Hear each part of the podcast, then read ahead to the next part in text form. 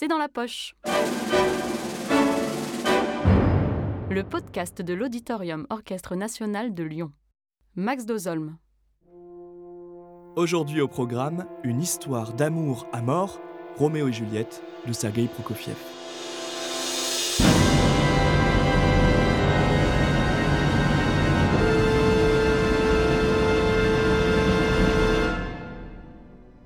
Deux maisons, toutes deux égales en dignité, dans la belle Vérone où nous plaçons la scène, pour d'anciennes rancœurs se déchirent à nouveau, le sang civil salit les mains des citoyens. Des funestes entrailles de ces deux ennemis sont nés deux amoureux maudits par les étoiles, dont la ruine malencontreuse et pitoyable enterre avec leur mort le conflit des parents.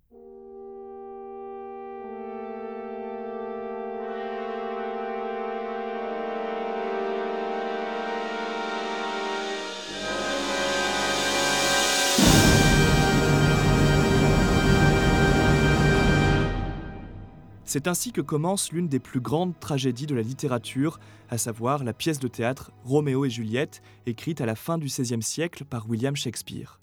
Trois siècles et demi plus tard, en 1936, Sergei Prokofiev est invité par l'URSS de Staline à quitter Paris pour retourner près de Moscou, afin de composer un ballet inspiré de la pièce de Shakespeare.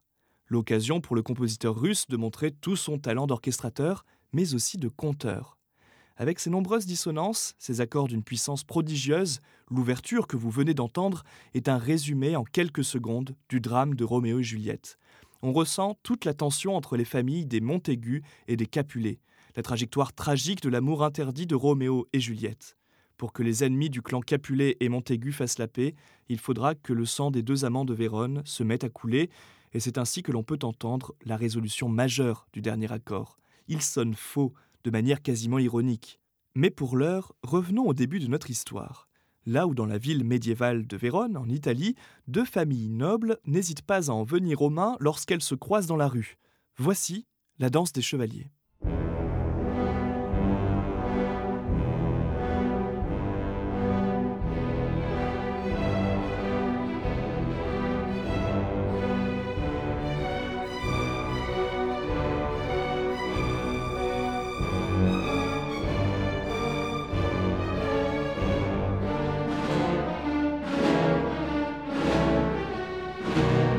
Les accords mineurs nous glacent le sang. Le rythme basse-accord, clamé par les cuivres et les percussions lancinantes, évoque une fanfare militaire, tandis que le thème de corde, en rythme pointé, heurté et bondissant, nous donne à imaginer tout l'orgueil et toute la fierté des chevaliers, des familles Montaigu et Capulet, qui ne reculeront devant rien pour asseoir leur autorité. Au milieu de ce thème vengeur et de ce fracas orchestral intervient alors une nouvelle mélodie d'un tout autre caractère. Elle représente l'amour de Roméo Montaigu et de Juliette Capulet, la fragilité de ces deux adolescents qui devront vivre leur amour en cachette. C'est une bulle de rêve entonnée par un couple de flûtes et de clarinettes. On imagine les deux amants, sous un ciel étoilé, évoqués par le scintillement d'un triangle et d'un tambourin, se dire des je t'aime, accompagnés par une mandoline imaginaire, en réalité des notes pincées de cordes.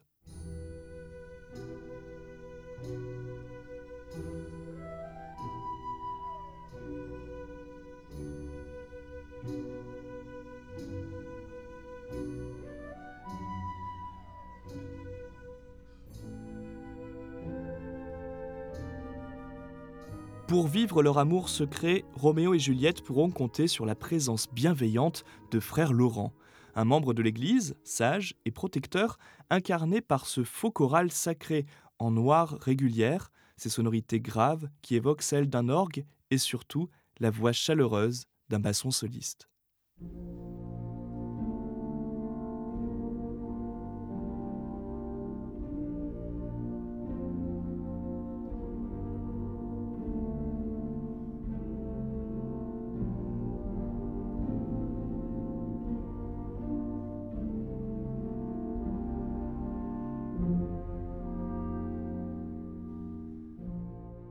Écoutez à présent comment Prokofiev oppose la sagesse et la solennité de frère Laurent à la jeunesse et à la naïveté de Juliette, dans ce passage où il imagine l'adolescente jouer à la balle. Une danse vivace, faite de gammes fusées aux cordes, d'accords aux accents rythmiques très marqués. on ne sait plus comment danser sur cette air marquée par la brillance d'une association de timbres savoureuses, celle du hautbois, des flûtes, des notes pincées de cordes et d'un glockenspiel cristallin.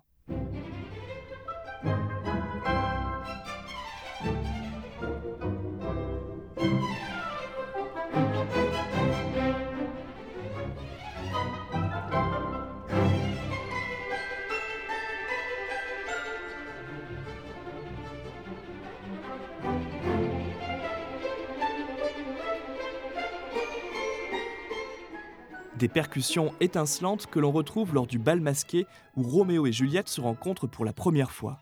Ici, Prokofiev nous fait entendre son goût pour les rythmes martelés et les dissonances savoureuses. L'entrain de cette danse sonne faux, il a des airs aussi artificiels que les masques des invités.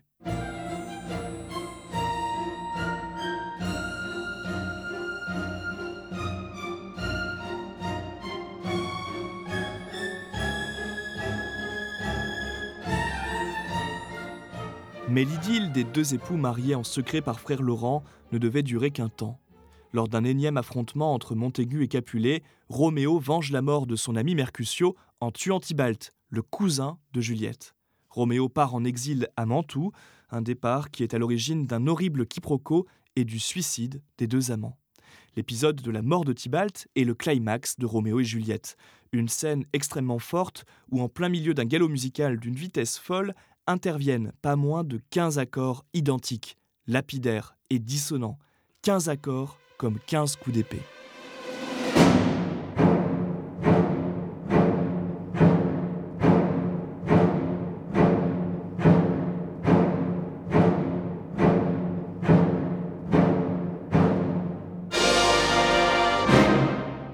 Après cette page minimaliste d'une grande modernité, survient alors l'une des plus impressionnantes cadences de toute l'histoire de la musique.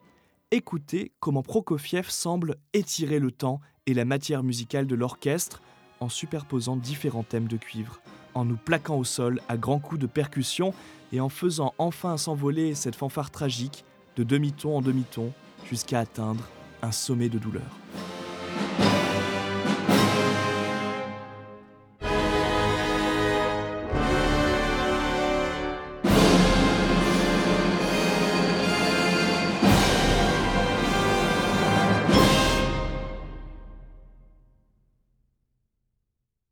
Cet épisode a été produit par l'Auditorium Orchestre National de Lyon. La version de Roméo et Juliette utilisée ici est interprétée par l'Orchestre Symphonique de Seattle sous la direction de Gerhard Schwartz. Cette version est à réécouter dans son intégralité sur la plateforme de streaming Vialma. Si vous avez aimé ce podcast, n'hésitez pas à le commenter, le partager et l'ajouter dans vos favoris sur les différentes plateformes de streaming.